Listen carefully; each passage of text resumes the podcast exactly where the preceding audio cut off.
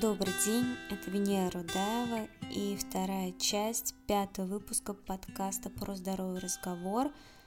А, у нас в гостях Ирина Помникова, и мы продолжаем обсуждать фазу стоп-протокола RCP. В, данном, в данной части Ира расскажет, почему не стоит принимать мультивитамины различные комплексы, цитраты, лимонную кислоту, минимизировать фтор или исключить его, да, синтетическую форму витамина С, фруктовый сироп, синтетические сахара, промышленные масла, коллоидное серебро в качестве антибактериального средства, синтетическую форму витамина В и минимизировать токсины из окружающей среды. Слушаем подробно.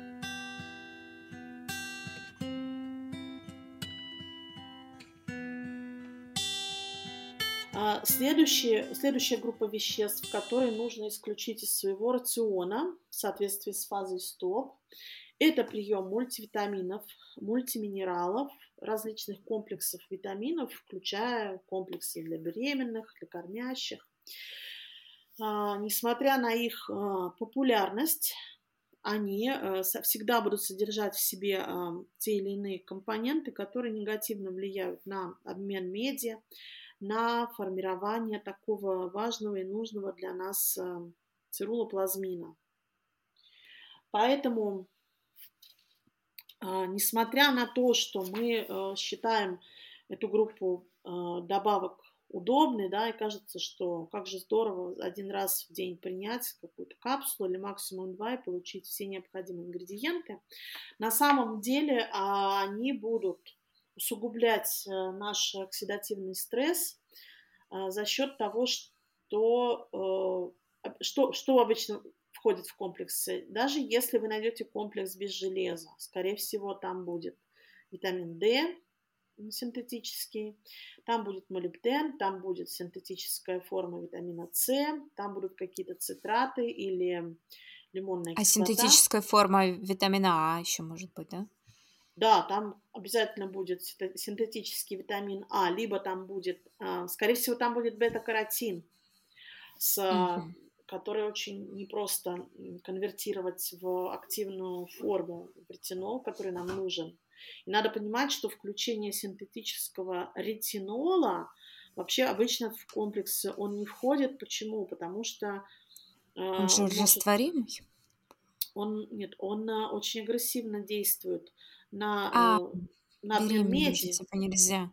Да, беременным он категорически противопоказан, так же как противопоказаны дерматологические средства, содержащие ретиноиды, ретинол, потому что он очень агрессивно забирает а, на себя медь, чтобы сформи... соединиться и сформировать цирулоплазмин. Но вот опять же, да, различие натуральной формы и синтетической. Натуральный ретинол, полученный из животной пищи, из натуральных пищевых источников, он э, не ведет себя таким образом, а, в отличие от э, синтетики. Поэтому а, все вот эти цитратные формы, да, может быть, там будет магний, но магний будет в форме цитрата, который тоже негативным образом повлияет на... Ну, магния еще мало же обычно, там магния больше надо. Ну, магния нужно больше, конечно. Ну, то есть, да, да, да, всегда, всегда возникает вопрос а, адекватного, адекватной дозы, э, сочетания компонентов и э, влияние этих компонентов на э, самые важные биохимические процессы, за которые мы так боремся с учетом всех данных, которые проанализировал да, и собрал для нас Морли Робинс, создал протокол. Вот. Поэтому э, любые комплексы, несмотря на их э, кажущееся удобство, это в конечном итоге ну, это такая бомба замедленного действия, иногда и незамедленного. То есть это иллюзия э, того, что мы делаем что-то правильное и полезное для нашего организма. На самом деле мы принимаем комплекс, и мы принимаем сразу комплекс веществ, которые нам не нужны, которые нам в идеале нужно устранить из э, своего рациона. Э, опять же повторюсь, что если мы э, основываемся на принципах э, протокола. Если мы берем за основу диету наших предков, она не будет одинаковой, да, каждый проводит свою аналитическую работу, выявляет традиции своей семьи, своего региона, ищет кулинарные книги, свойственные да, его региону, и выстраивает свою проблему, про программу питания.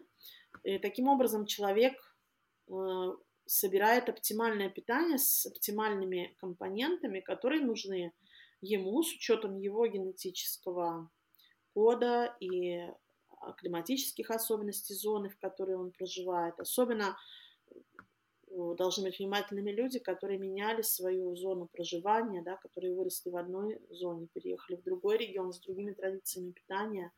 И в жизни иногда очень, очень тяжело идет адаптация – именно из-за того, что они могут есть хорошую, натуральную еду, а, но эта еда не соответствует, например, тому рациону, на котором они выросли, к которому их организм привык, и из которого, для которого оптимально сформировался механизм работы поджелудочной железы, да, выработка ферментов – вот, эти моменты очень важно учитывать. В еде всегда у нас есть вкус, всегда у нас есть э, этот механизм, который позволяет нам услышать потребности своего организма.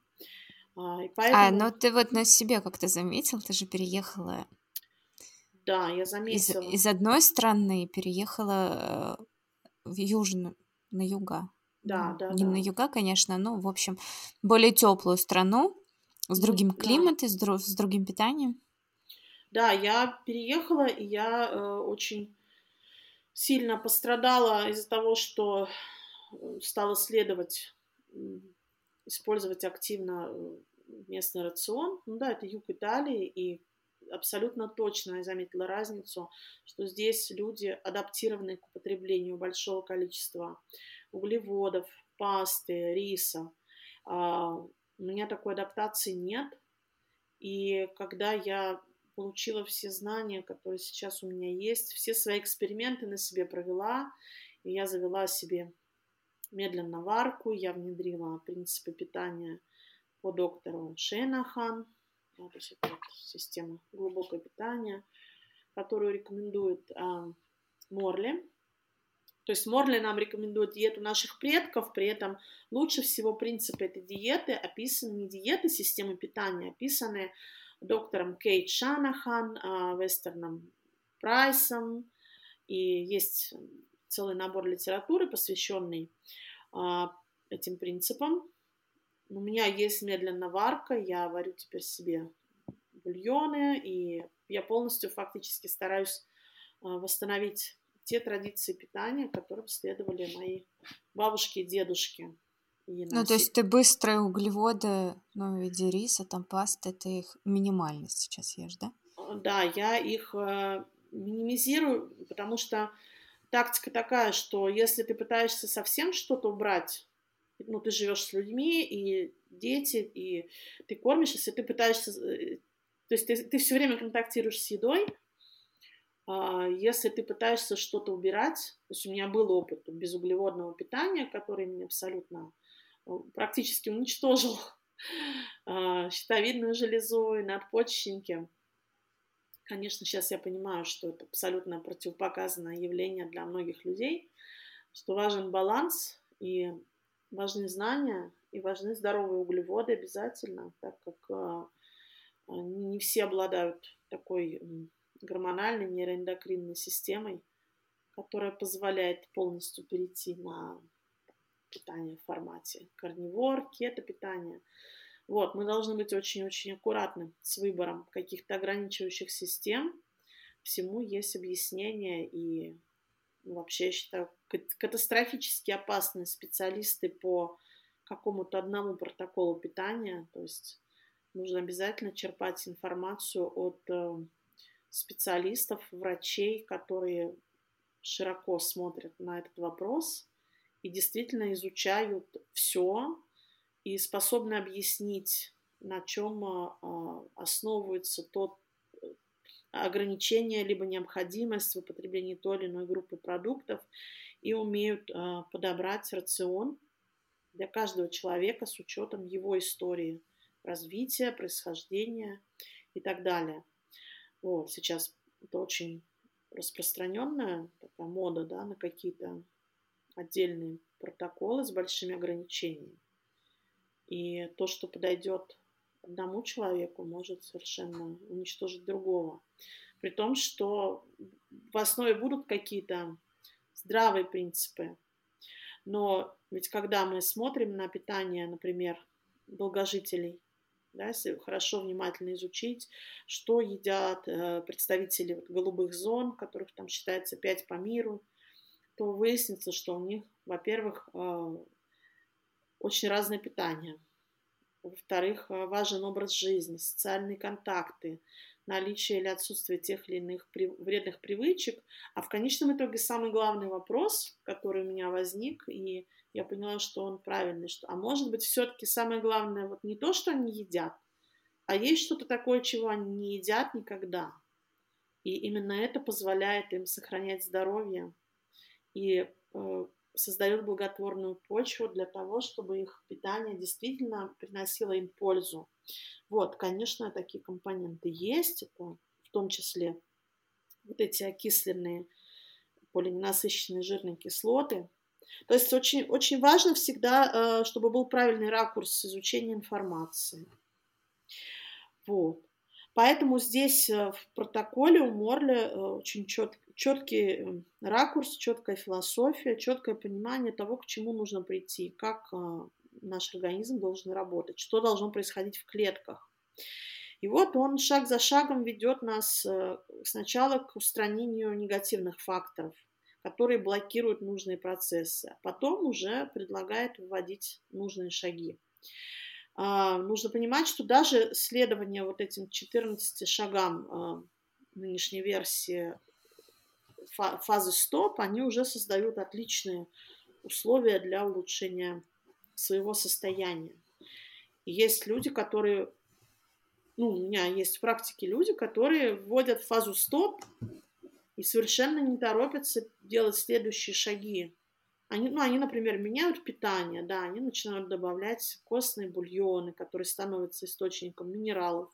Фактически это первый шаг протокола. Первый или второй, ну, один из стартовых, зависит от личного выбора. Вот. А, соответственно, следующий у нас пункт – это устранение синтетических форм аскорбиновой кислоты, различных цитратов – то есть различных минералов в форме цитрата, и также устранение из рациона лимонной кислоты, синтетической лимонной кислоты.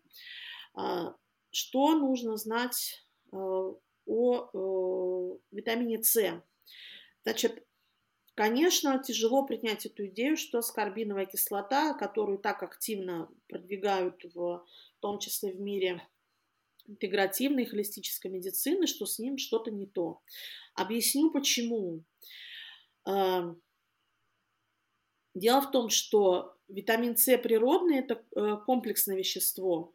Ну, если нарисовать круг, то это будет такие ядро, и вокруг еще три, три орбиты.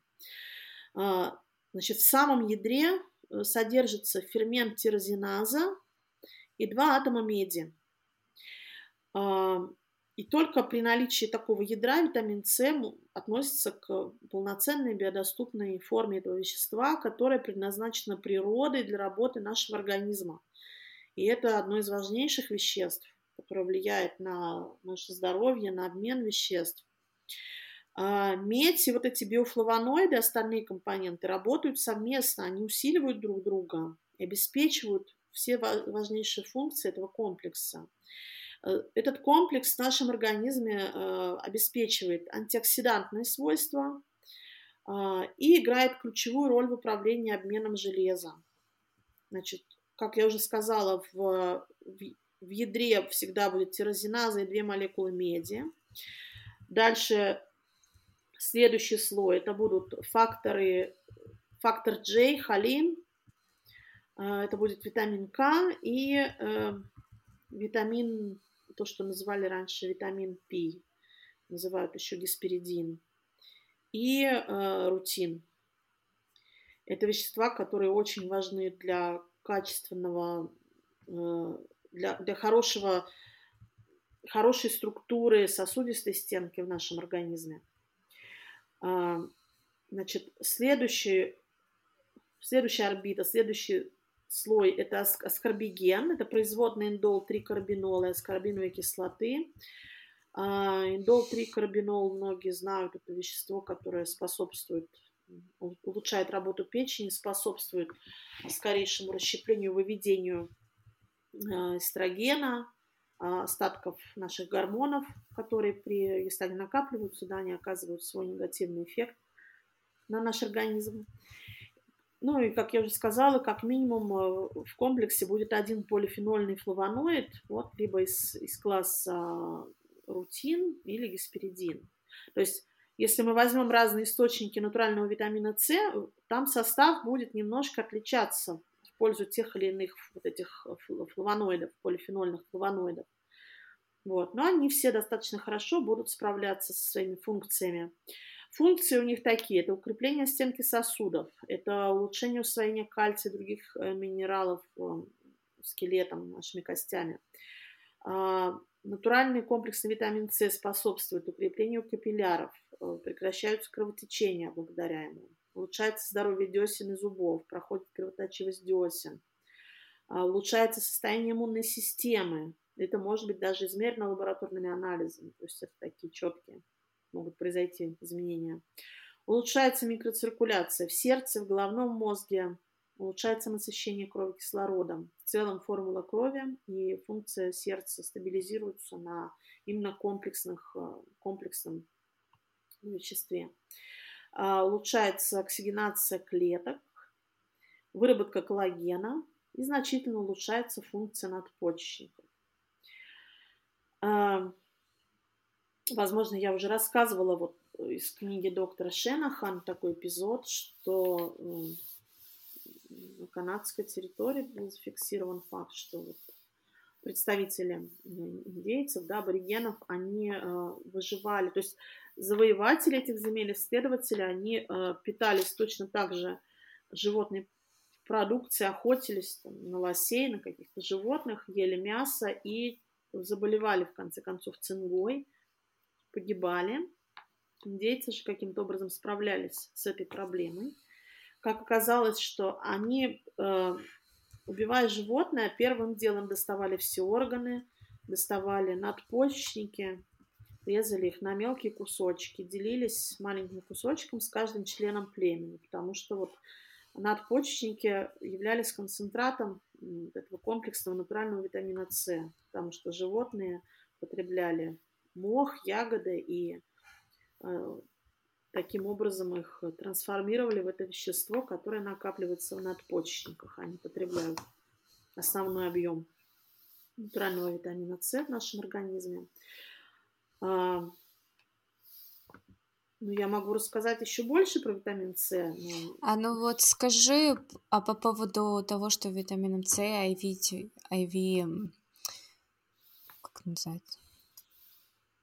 Э, ну, IV име, имеется в виду внутривенное вливание, да, витамина С, витамина С, там при лечении рака, ну, вроде даже как бы удачно используется.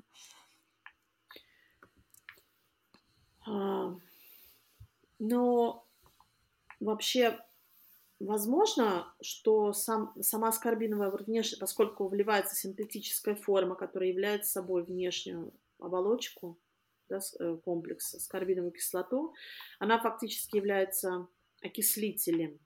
То есть если комплексный витамин С – это антиоксидант, то только оболочка – это окислитель. И э, думаю, что этот эффект, он э, основан на вот, этой, вот этом свойстве. А, то есть я ну, скажу сразу, что я не большой специалист по лечению да, рака внутривенными вливаниями витамина С. И я знаю, что витамин С активно в виде внутривенных э, вливаний, он используется также в протоколах у, там, у детей с аутизмом в Америке, у разных альтернативных интегративных врачей. Вот. Но э, свойства именно идут, э, единственное свойство, которое остается у синтетического витамина С, это мощный окислитель. Есть и другие протоколы противораковые, которые тоже построены на использовании э, окисляющих веществ. Вот. Поэтому, ну, это, это такое, такое лечение не входит и не рекомендуется в, в протокол Морли Робинса в связи со всеми теми э, той информацией, которую я дала выше. Почему? Потому что сам рак по э, данным Морли является третьей стадией оксидативного стресса.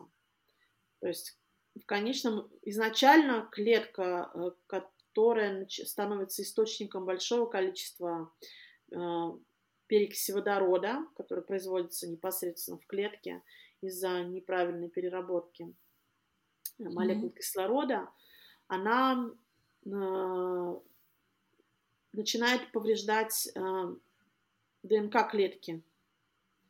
И ДНК митохондриальную, и ДНК, которая находится в ядре. Естественно, создается почва для перерождения клетки, для того, чтобы Э, какие-то микроорганизмы могли э, встроиться в эту клетку, использовать ее для собственного роста и размножения.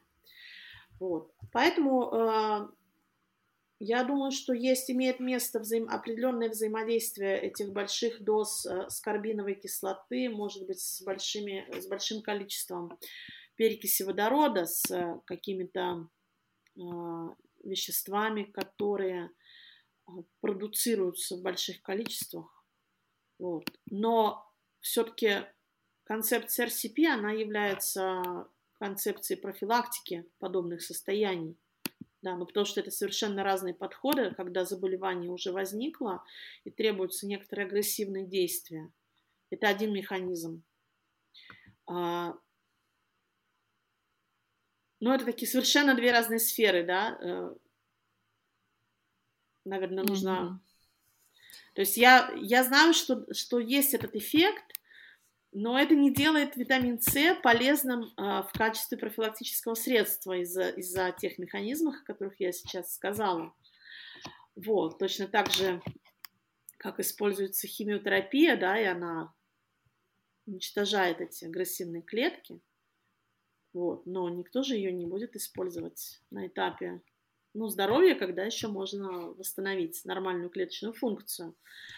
Вот. Точно так же, наверное, и здесь можно оценить этот протокол.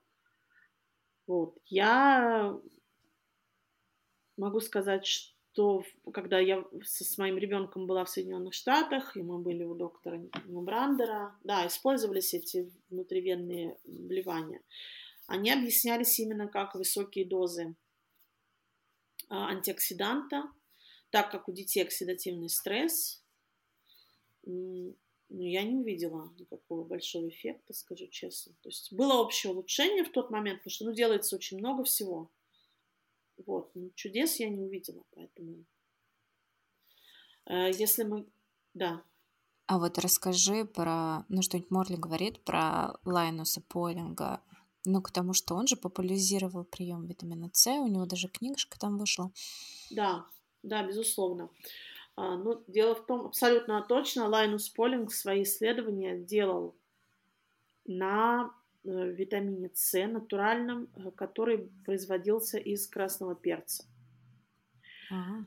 А, да, он не на синтетическом витамине С работал. Потому, поэтому все открытия, которые связаны с ролью и пользой витамина С, это, это натуральный комплексный витамин С.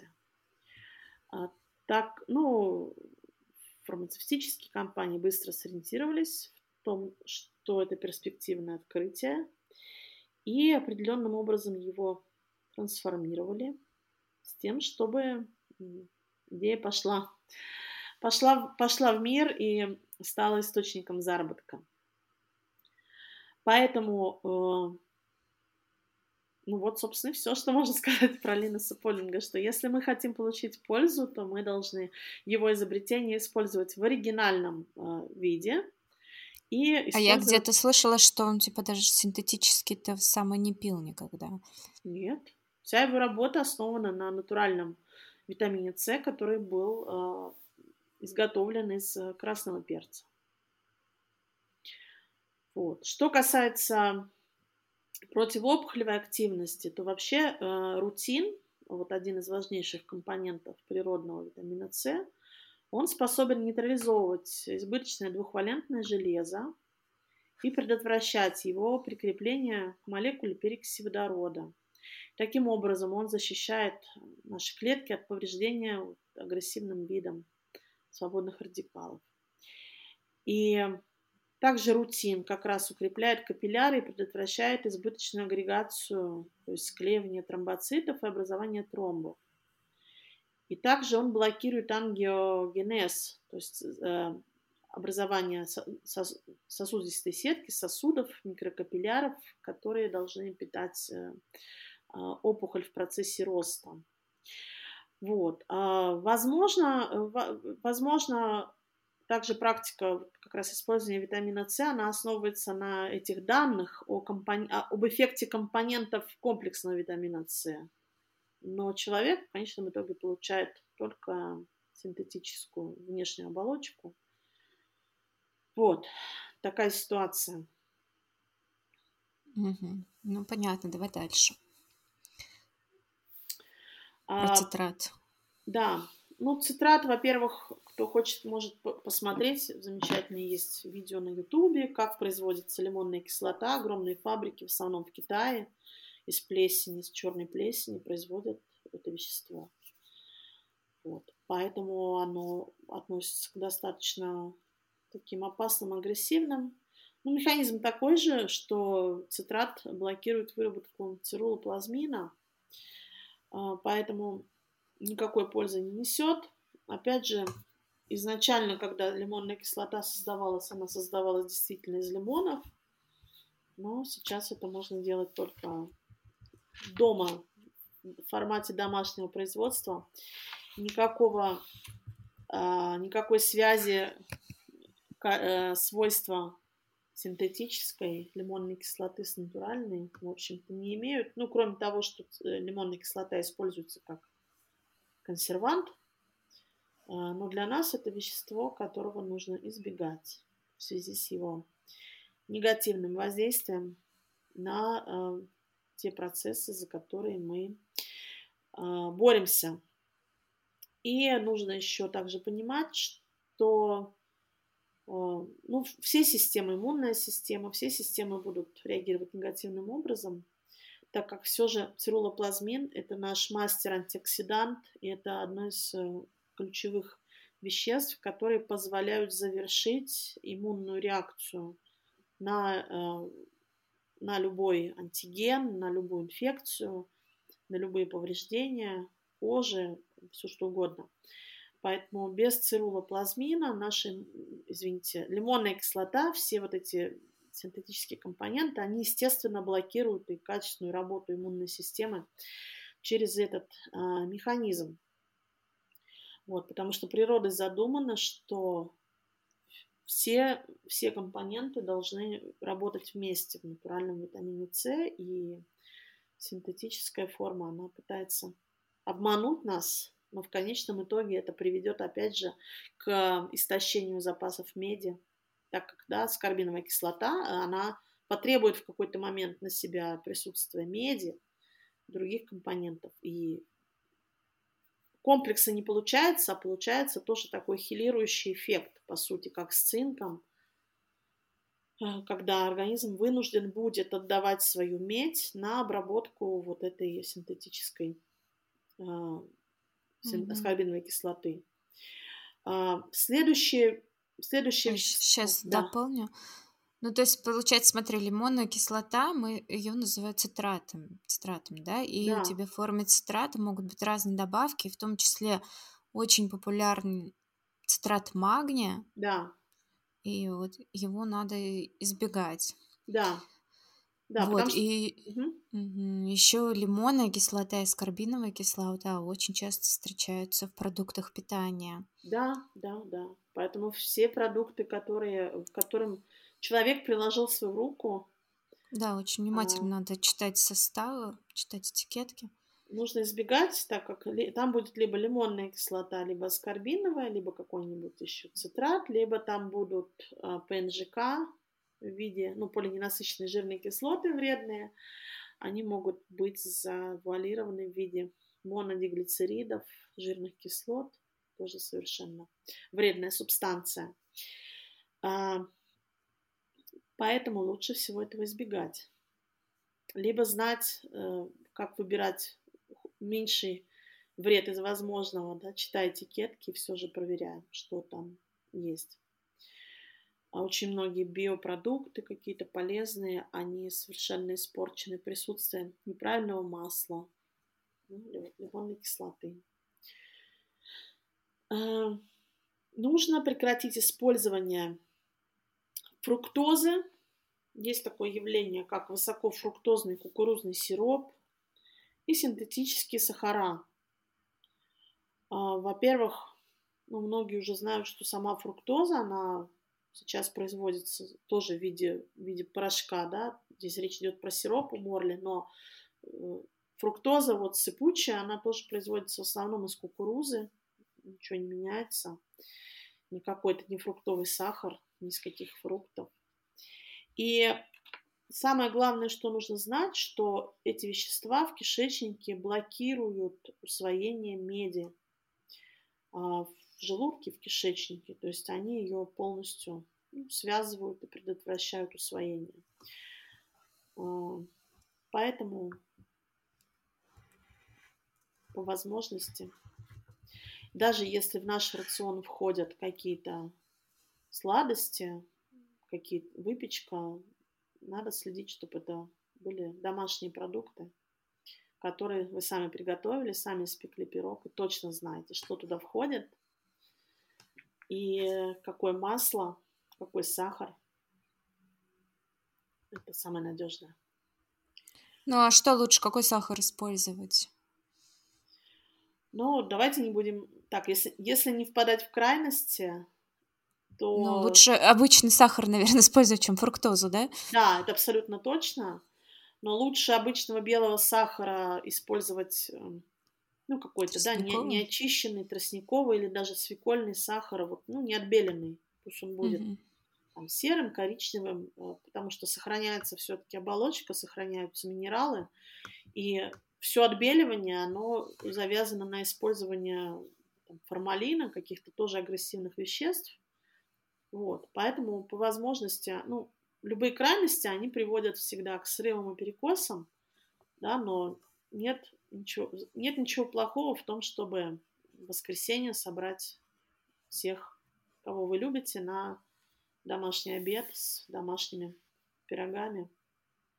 Использовать. Ну, то есть, смотри, заменители сахара, там, типа стеви, какие, какой-нибудь э, сорбет, не очень рекомендуется, да? Сахарозаменители. Ну, э, скажем так, это уже зависит от индивидуального режима питания.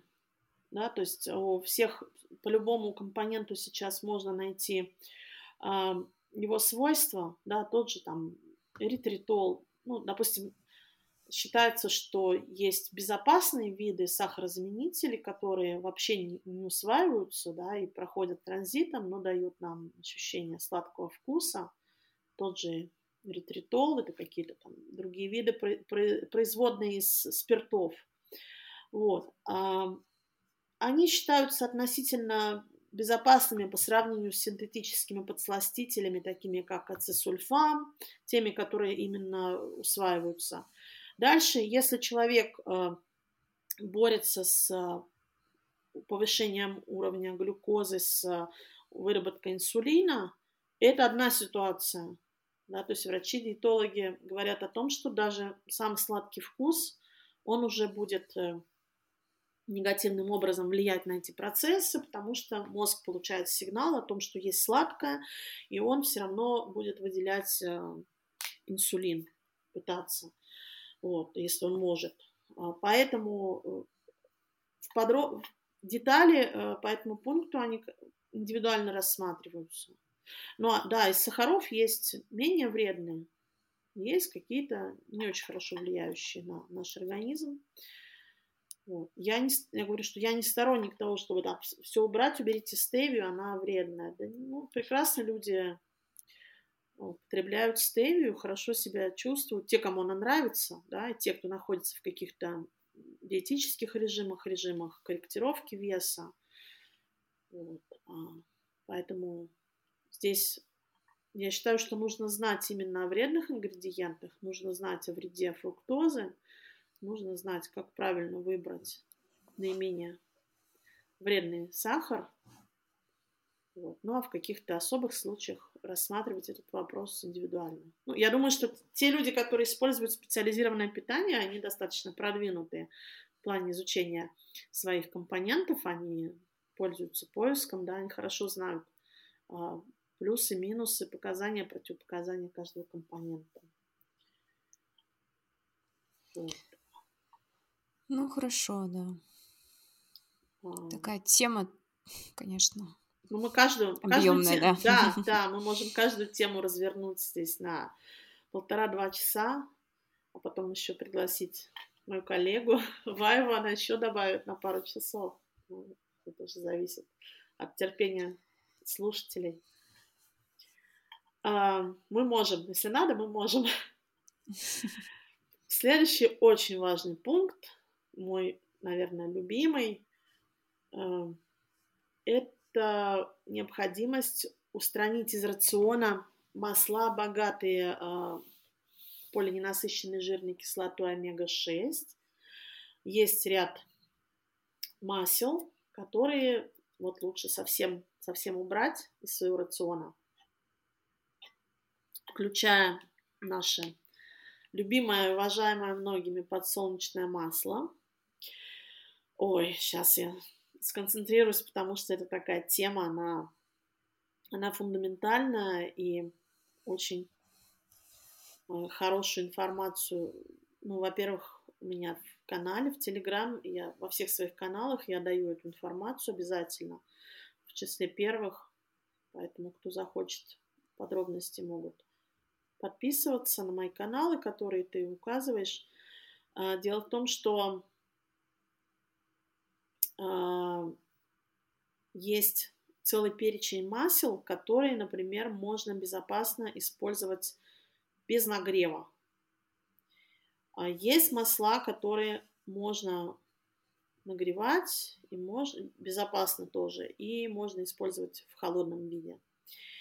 И э, есть те масла, которые лучше устранить из своего рациона, так как они очень быстро окисляются уже в процессе э, переработки исходного сырья, потом еще в процессе хранения.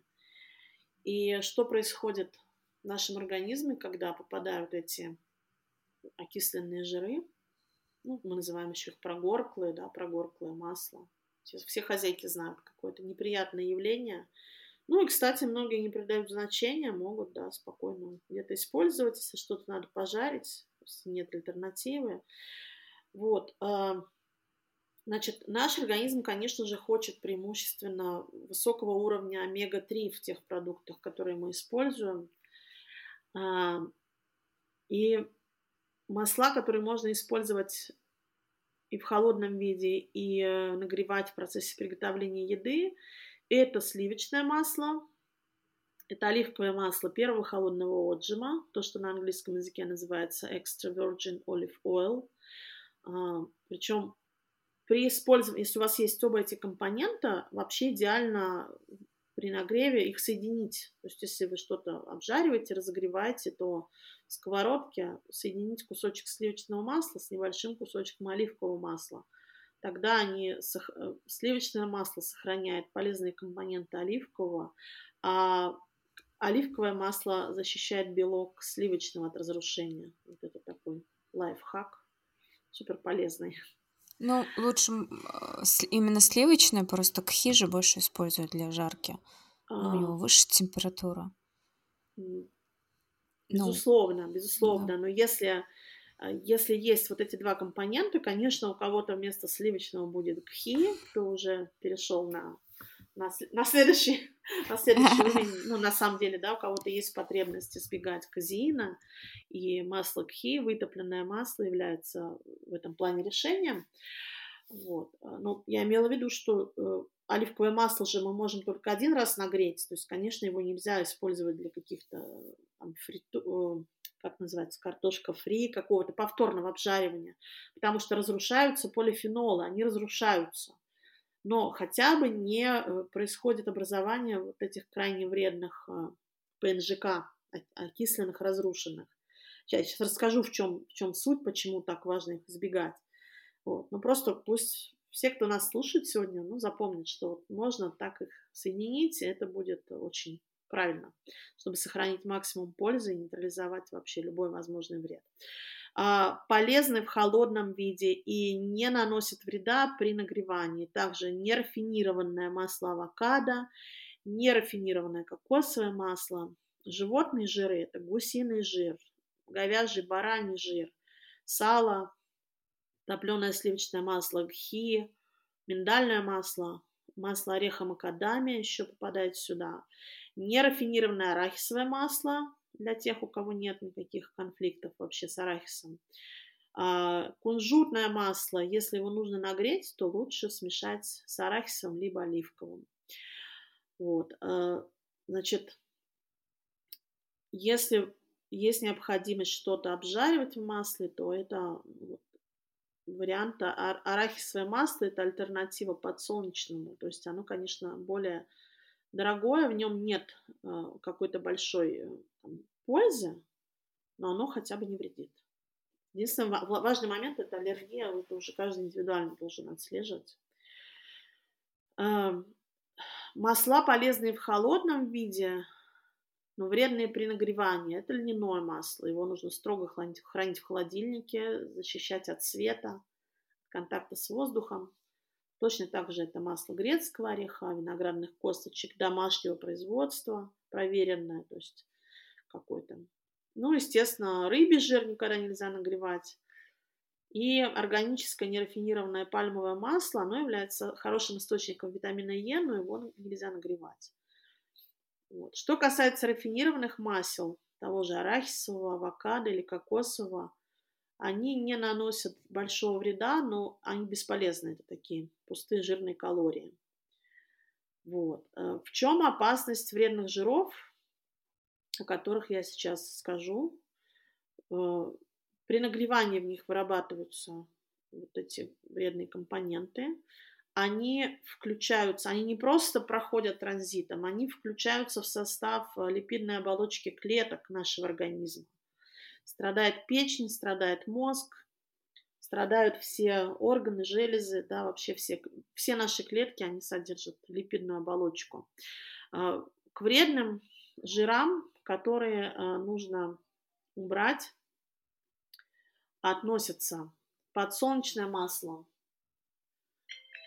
рапсовое масло, а, оно еще называется canola oil, соевое масло, кукурузное масло, хлопковое масло, масло из рисовых отрубей, а, масло виноградной косточки, ну, промышленное, сафлоровое масло, safflower oil по-английски, рафинированное пальмовое масло и также все искусственные спреды, маргарин, все, что не является настоящим сливочным маслом.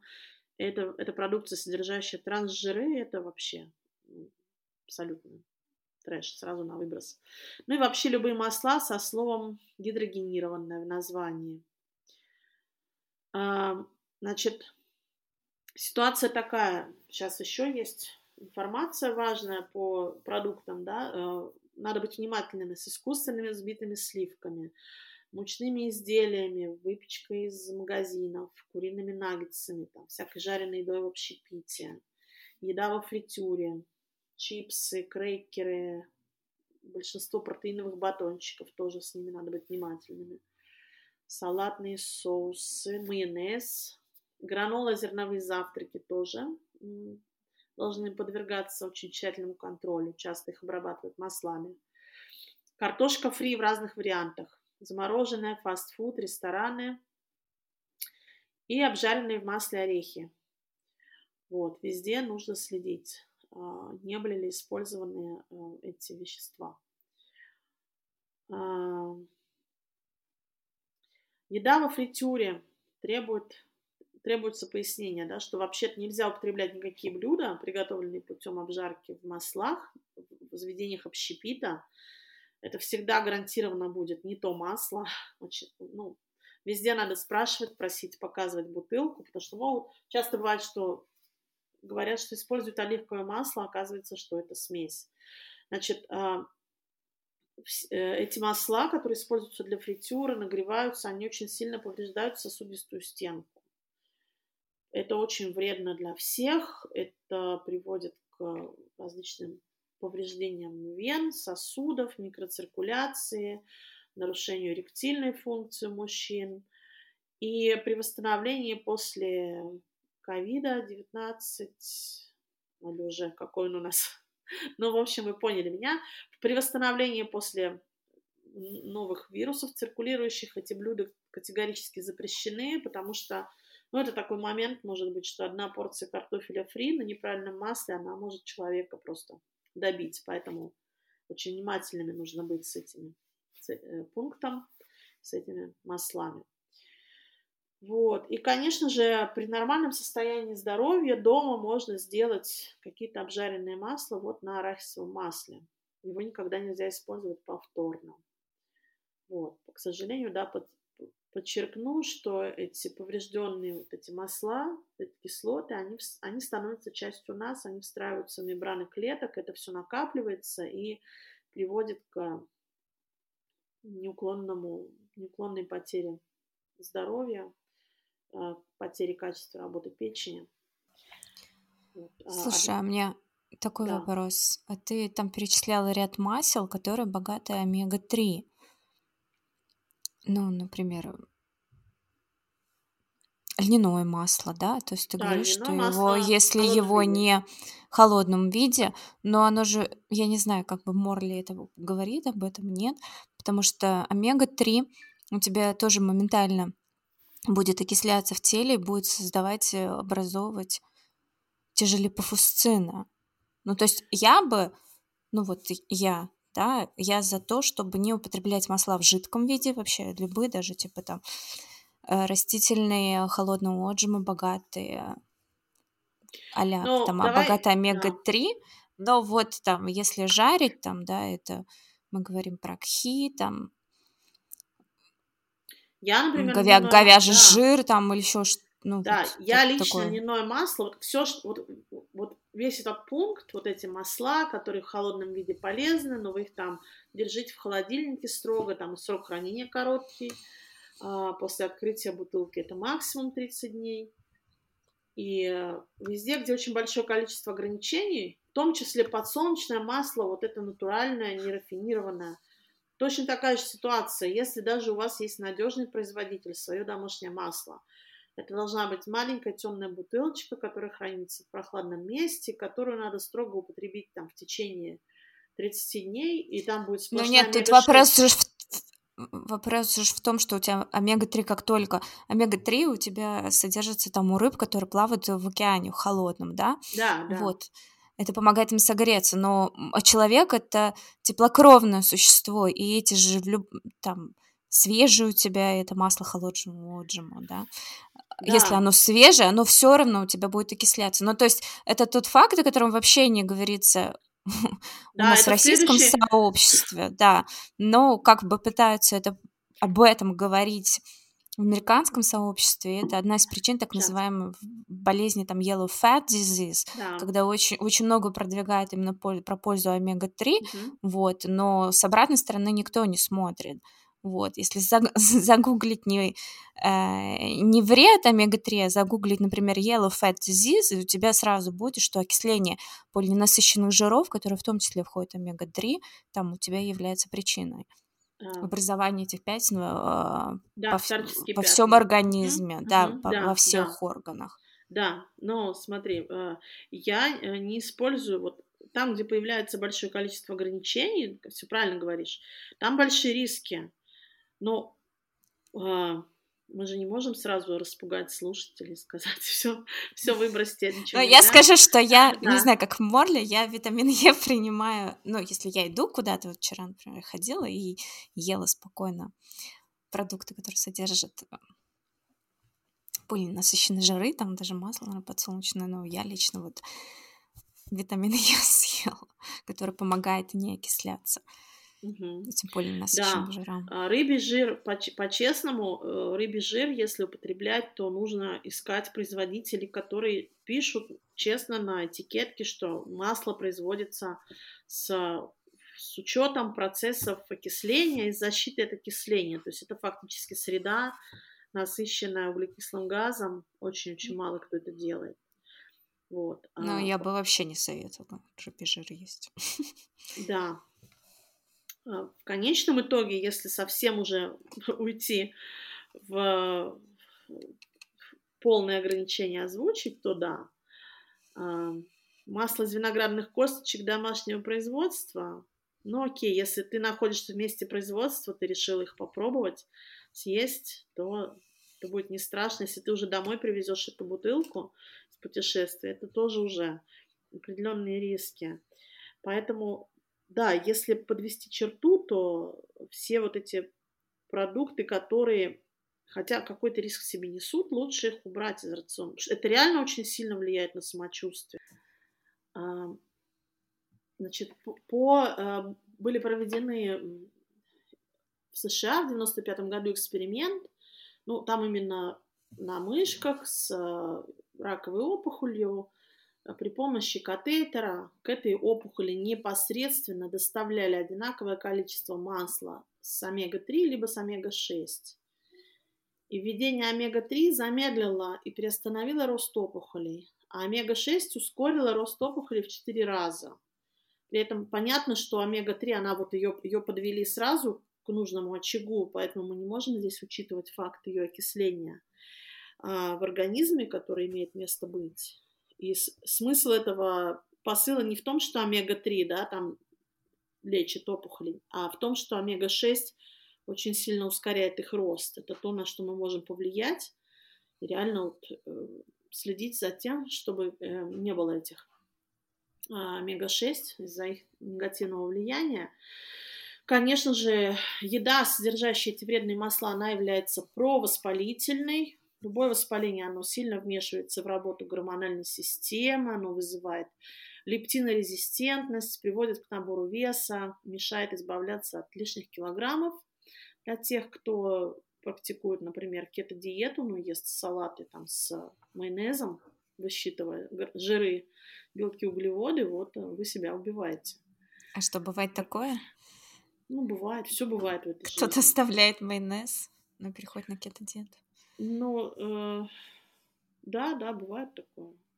Потому что если людям не дать полную информацию с правильными акцентами, они могут э, решить. То есть, если ты не употребляешь никаких вредных веществ, ты находишься на ограничивающей диете, и у тебя организм вообще заточен на жир, он же становится еще гиперчувствительным к качеству этих компонентов, да, если у него весь обмен строится в данный момент на переработке жира и э, введение даже небольшого количества вредных этих э, компонентов в виде окисленных кислот, оно может намного быть э, более агрессивным для организма.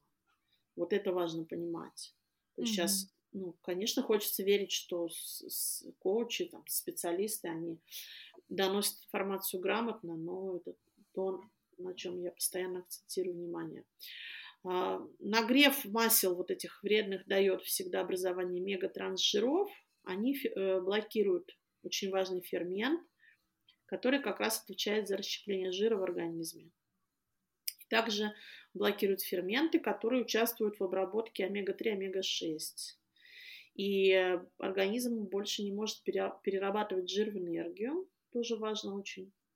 Вот. Начинается жировой гепатоз печени, перерождение вообще клеток не только печень, но печень первой реагирует и в результате еще и начинает все углеводы превращать в жир. Вот такой механизм.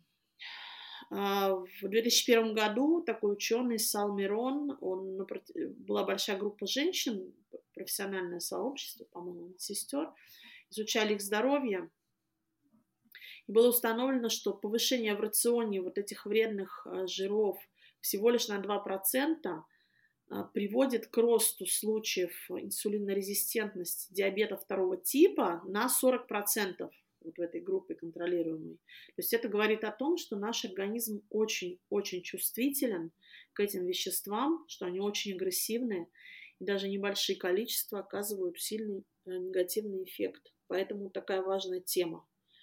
Вот. Поэтому если вдруг кто-то в этом году решил что-нибудь одно узнать и внедрить в свою жизнь, то вполне возможно пункт про, да, про эти жиры, он относится к таким ключевым вот. Ну, еще много интересного можно рассказать про орехи, там тоже, что они вот, обжаренные орехи, я про них сказала, что их лучше не употреблять. Качество ухудшилось. Сигнал полный.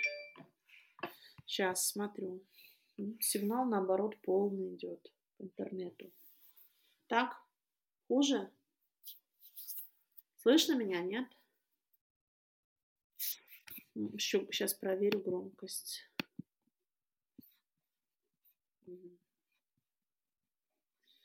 Просто компьютер сейчас на батарейке работает. Возможно, корректирует. Нет, у меня максимальная громкость на входе поставлена. Да, не могу добавить. Но это перепады сети. Но с этими жирами, там, с подсолнечным маслом, конечно, больше всего а, это сознание проблемы, что мы все практически, да, там росли. Вот я родилась в 85 году, и, конечно, я росла на подсолнечном масле. Всю жизнь мама готовила на нем, и был, было просто в огромном количестве в рационе. Да, да, да, да.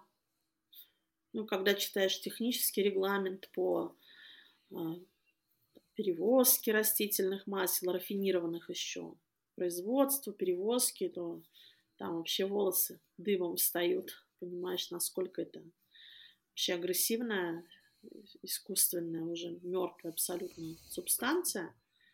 Вот. Э, очень важный пункт.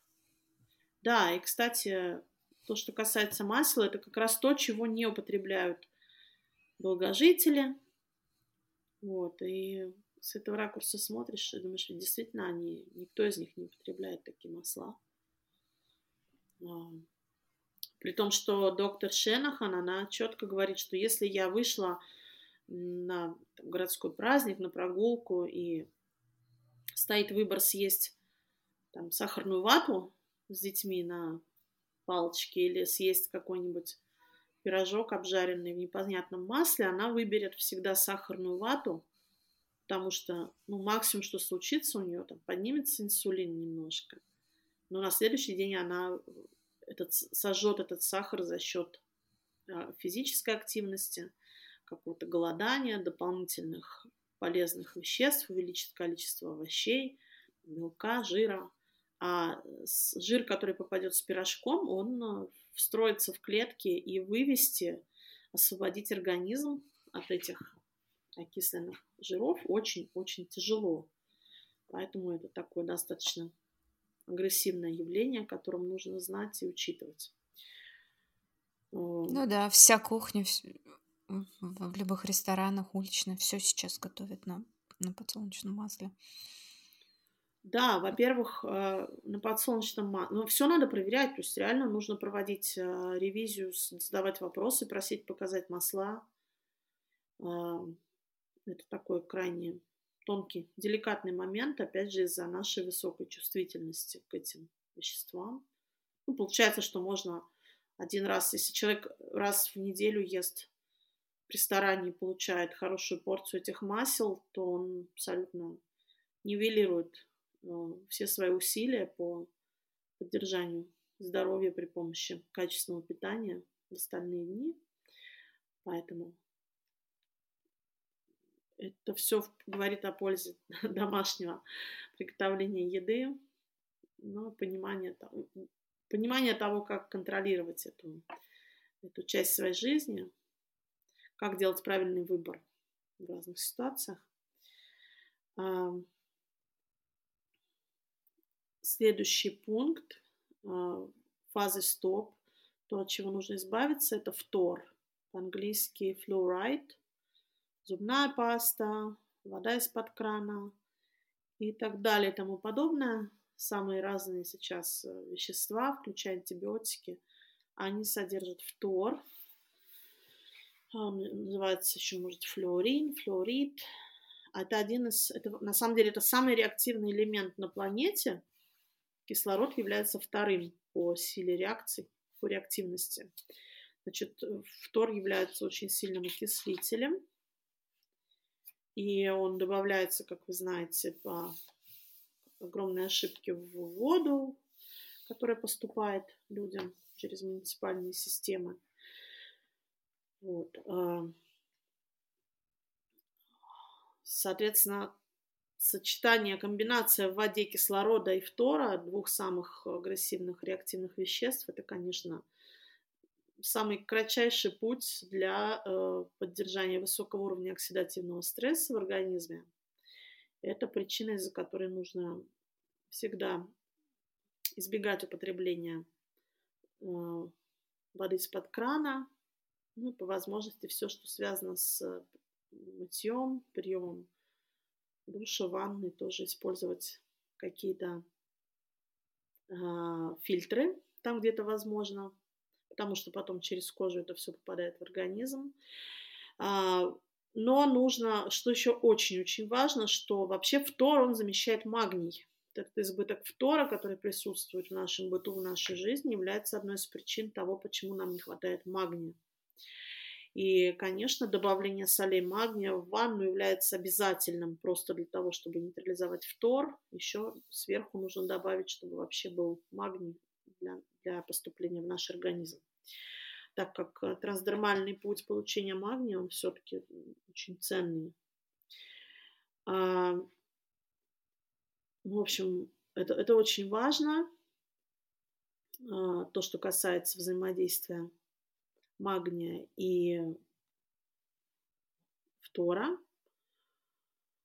Вот. А, Еще люди, которые работают с алюминием, их а, тестируют даже на наличие соединения магния фтора в, в костях. А, достаточно ну, я знаю, что многие люди уже отошли от использования хотя бы зубных паст с фтором. Могу сказать, что фтор, он же очень, он считается все же нейротоксином и накапливается в шишковидной железе. Вот. А шишковидная железа – это гибкость всей нашей нейроэндокринной системы. А, конечно, фтор очень сильно влияет на состояние всех тканей, на работу почек, на очень многие метаболические процессы в организме и э, негативно влияет на уровень меди, качество ее э, трансформации в биодоступной формы. Фтор агрессивно ведет себя по отношению к нашим митохондриям, к ряду очень важных ферментов в клетке, которые отвечают за выработку энергии, за очищение клеток.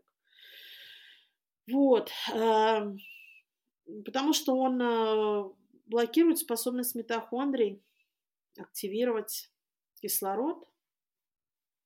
Ну и опять же, при помощи кислорода и магния идет выработка молекул энергии, молекулы АДФ, АТФ.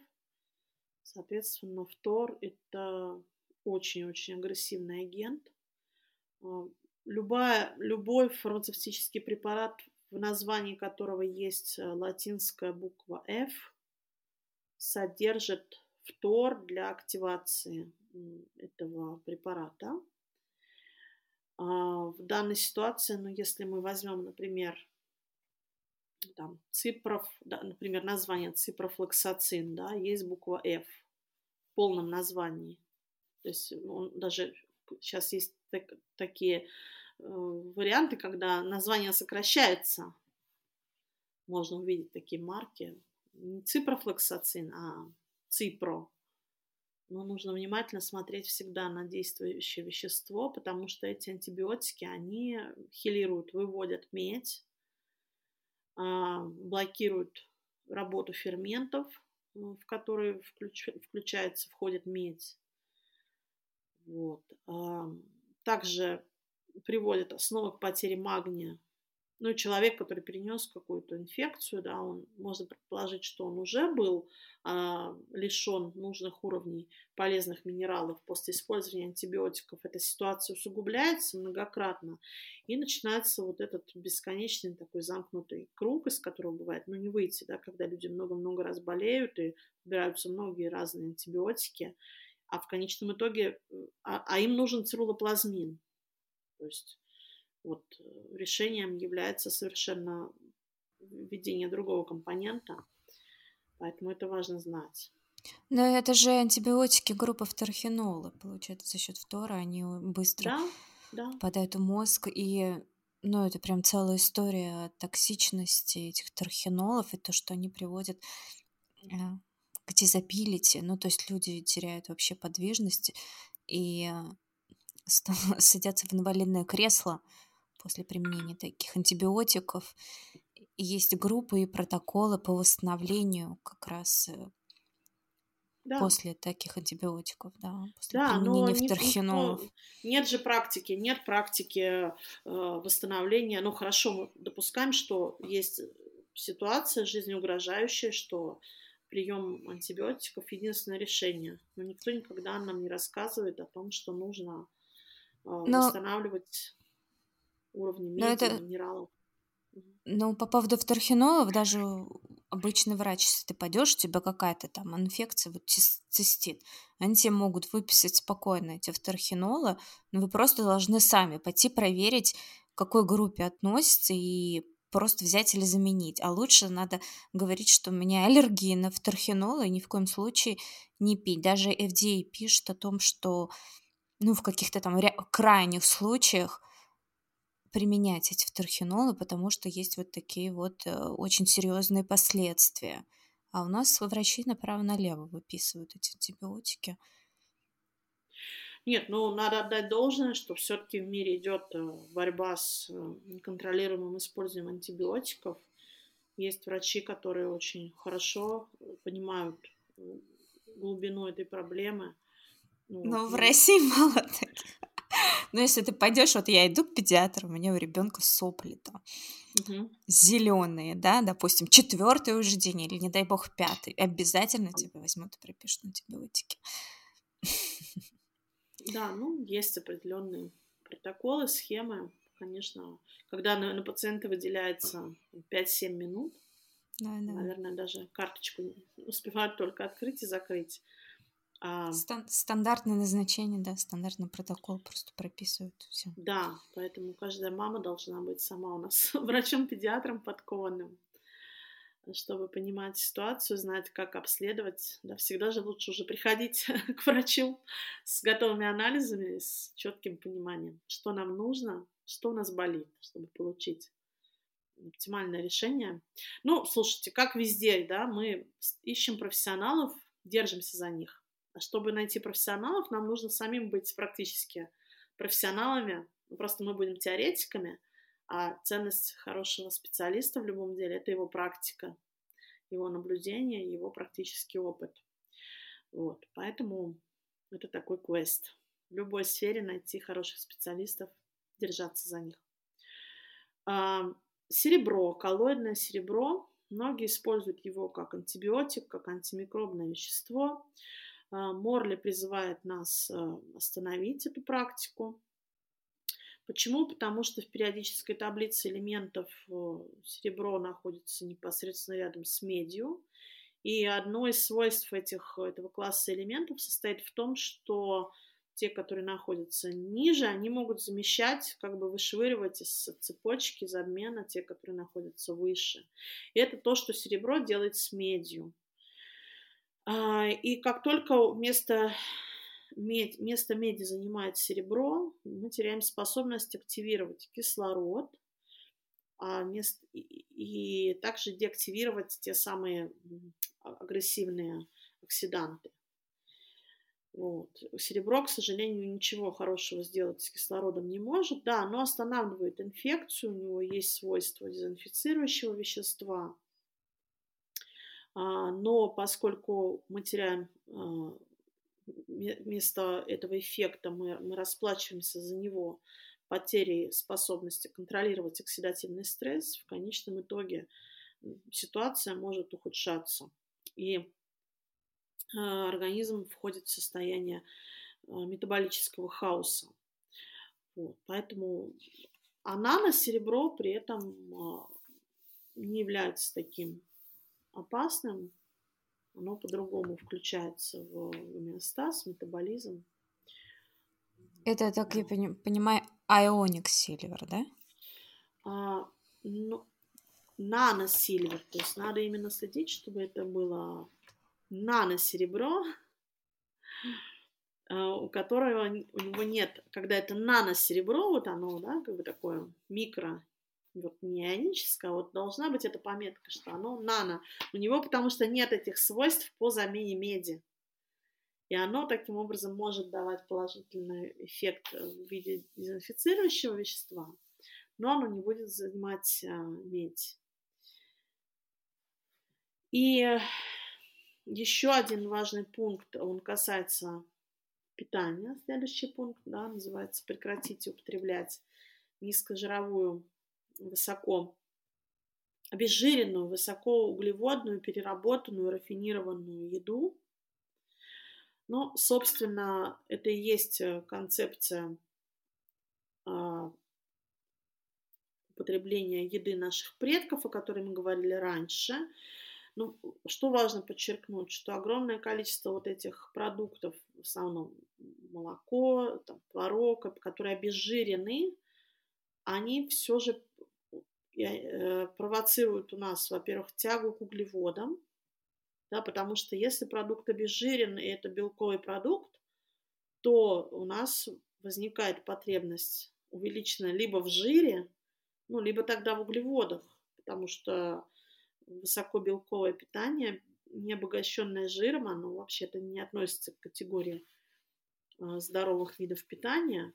Поэтому, если человек этого не знает, он целенаправленно а, выбирает, ну, я знаю, что на примере даже своих близких знакомых, взрослых уже, что а, повышается холестерин, да, люди идут к терапевту, к кардиологу, или, во-первых, назначают статины и рекомендуют по старой памяти, не зная, что все это уже аннулировано и обезжиренная диета признана ошибкой, они все же рекомендуют обезжиренные продукты. Вам вот нужен кальций, женщина, потому что у вас уже ну, на пауза и кости хрупкие. Поэтому давайте для кальция творог, но этот творог должен быть обезжиренным, и молоко тоже, и там все в таком духе. И эта бедная женщина, она же все равно хочет как-то нормально питаться, она, естественно, начинает свои потребности, а, свои дефициты компенсировать включением каких-то сладких продуктов, варенья к этому творогу, да, его же нужно сделать удобоваримым, каким-то съедобным. Вот, это грубейшие ошибки, которые, конечно, а, подкашивают здоровье более молодых и окончательно разрушают здоровье людей, уже находящихся в преклонном возрасте. Они, к сожалению, являются сейчас основными жертвами вот этого подхода. Поэтому будьте внимательными ну, не только к себе, но и к своим взрослым пожилым родственникам, донесите до них эту информацию, что лучше как раз, когда уж ограничивать углеводы, все переработанное, но э, ни в коем случае не есть продукты, из которых искусственно удаляется жир. А... Это типа маргарин же так продвигали, да? Обезжиренный продукт. Да, ну маргарин это вообще яд. Ну да, но под эгидой, типа, мало жира, ешьте. Ну да, нет, но это в определенного рода вообще преступление против человечества, но фармацевтические компании, они обладают мощным влиянием, в том числе на продуктовые, фармацевтические, да, по большому счету, одни и те же холдинги. И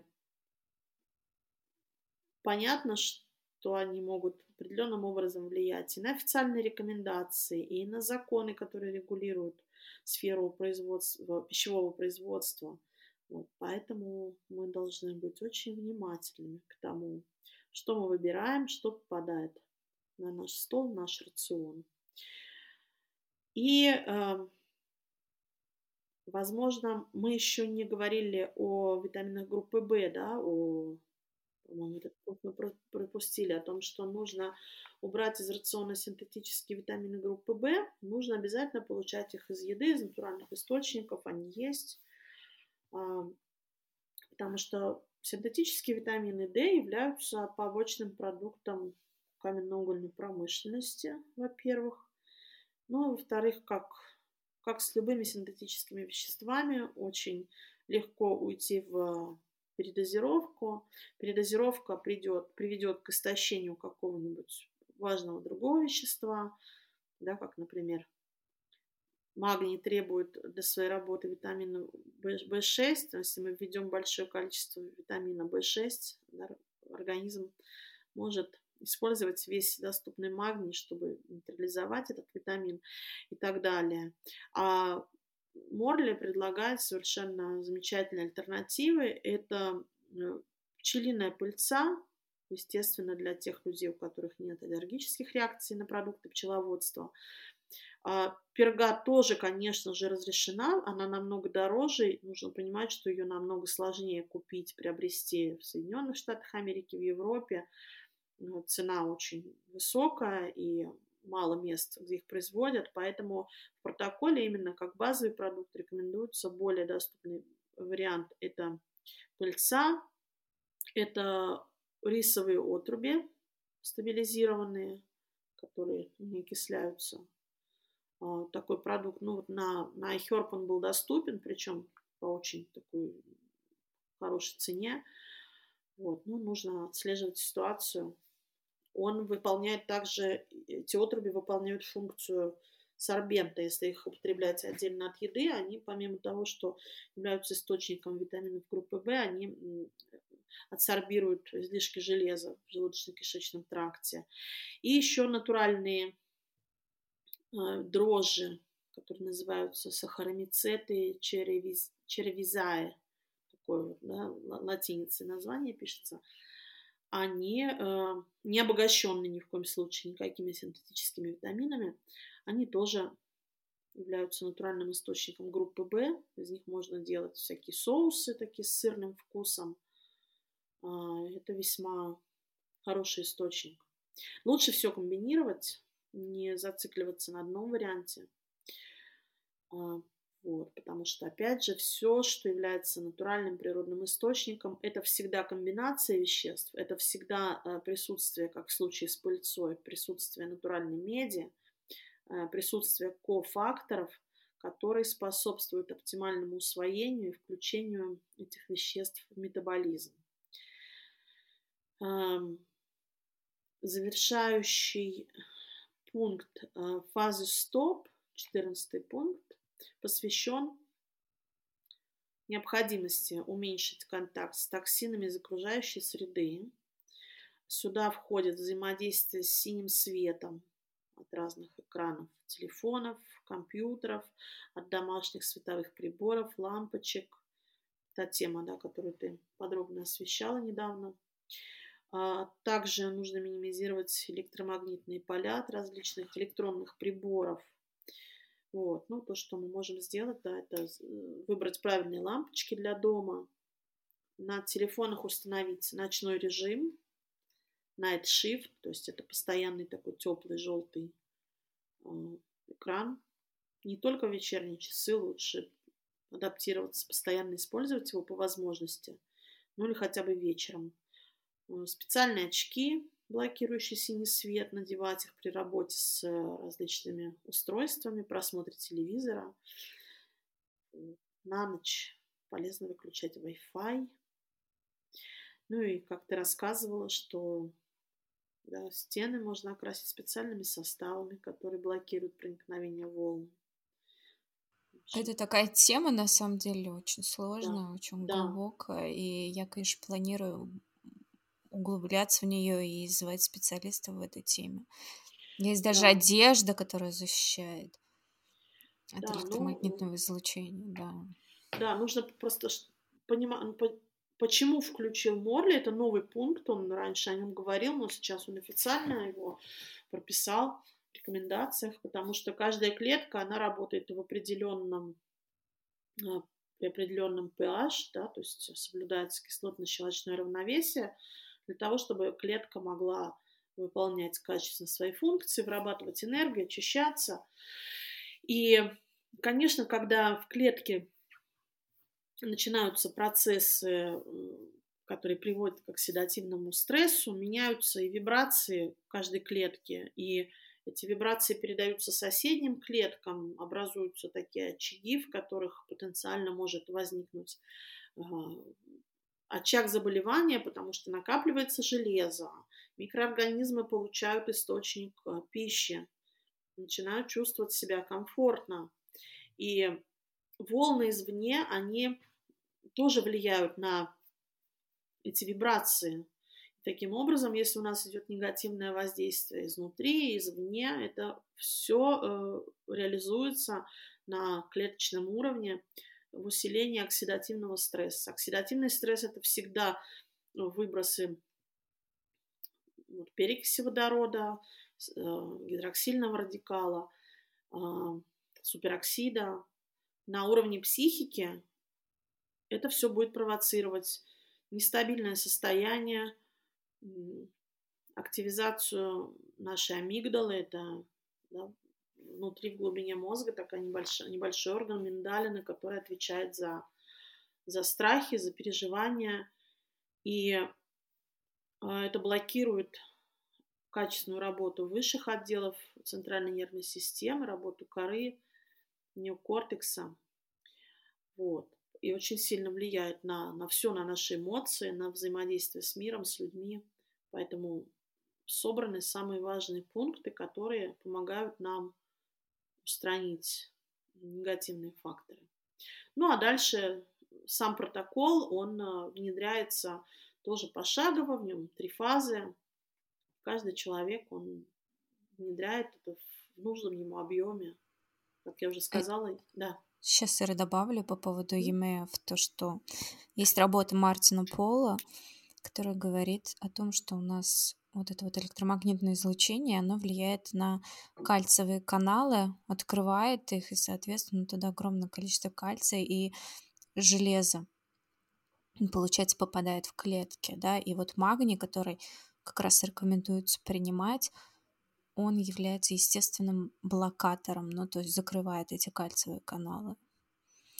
Да, да, ну то есть да. так еще непосредственно на клет, ну да, получается, угу. на клетку действует. Угу. Ну да, потому что все самые абстрактные вещи, они, э, когда ты знаешь механизм их воздействия на клетку, ты можешь объяснить это уже на уровне перемещения взаимодействия тех или иных минералов. Да, вот практика показывает, что для многих людей Знание об этих 14 пунктах о фазе стоп уже позволяет э, значительно улучшить свое состояние, состояние своего здоровья. То есть чем мы моложе, тем раньше в нашу жизнь внедряются эти принципы, тем больше шансов, что мы сохраним э, природную способность нашего организма саморегулировать себя, самовосстанавливать. Это очень мощный механизм. И Конечно, чем старше мы становимся, чем ближе к 40 годам, тем больше нам нужно активных действий по увеличению уровня магния, по выведению накопленного железа и повышению цирулоплазмина и так далее и тому подобное. А, но в целом а, есть а, люди, у которых очень сильно меняется жизнь и самочувствие при устранении вот этих негативных факторов. А, в том числе вредных масел, так как все же это очень широко распространенная явление, это использование этих вредных жиров. Вот. А чем, чем, меньше, чем меньше изменения мы производим, и аккуратные, и действенные, тем комфортнее нам а, вообще менять свои привычки, свою жизнь к лучшему.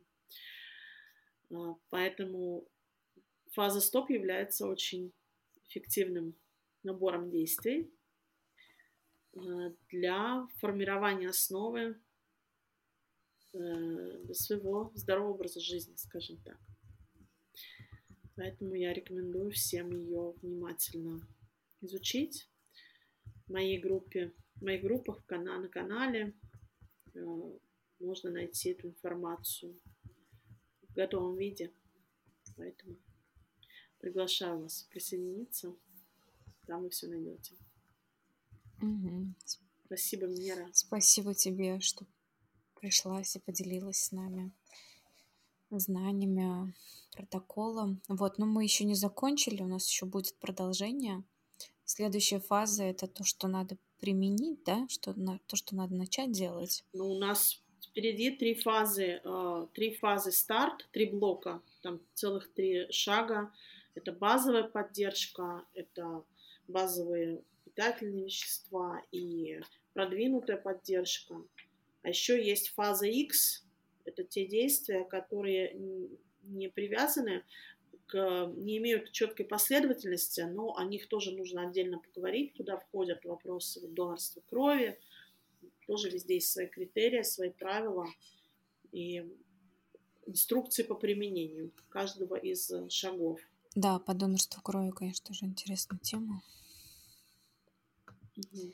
Под... Интересно обсудить угу. подробнее. Да. Безусловно, да, можем даже в следующий угу. раз говорить. Хорошо. Ну ладно, спасибо. Спасибо. Хорошо.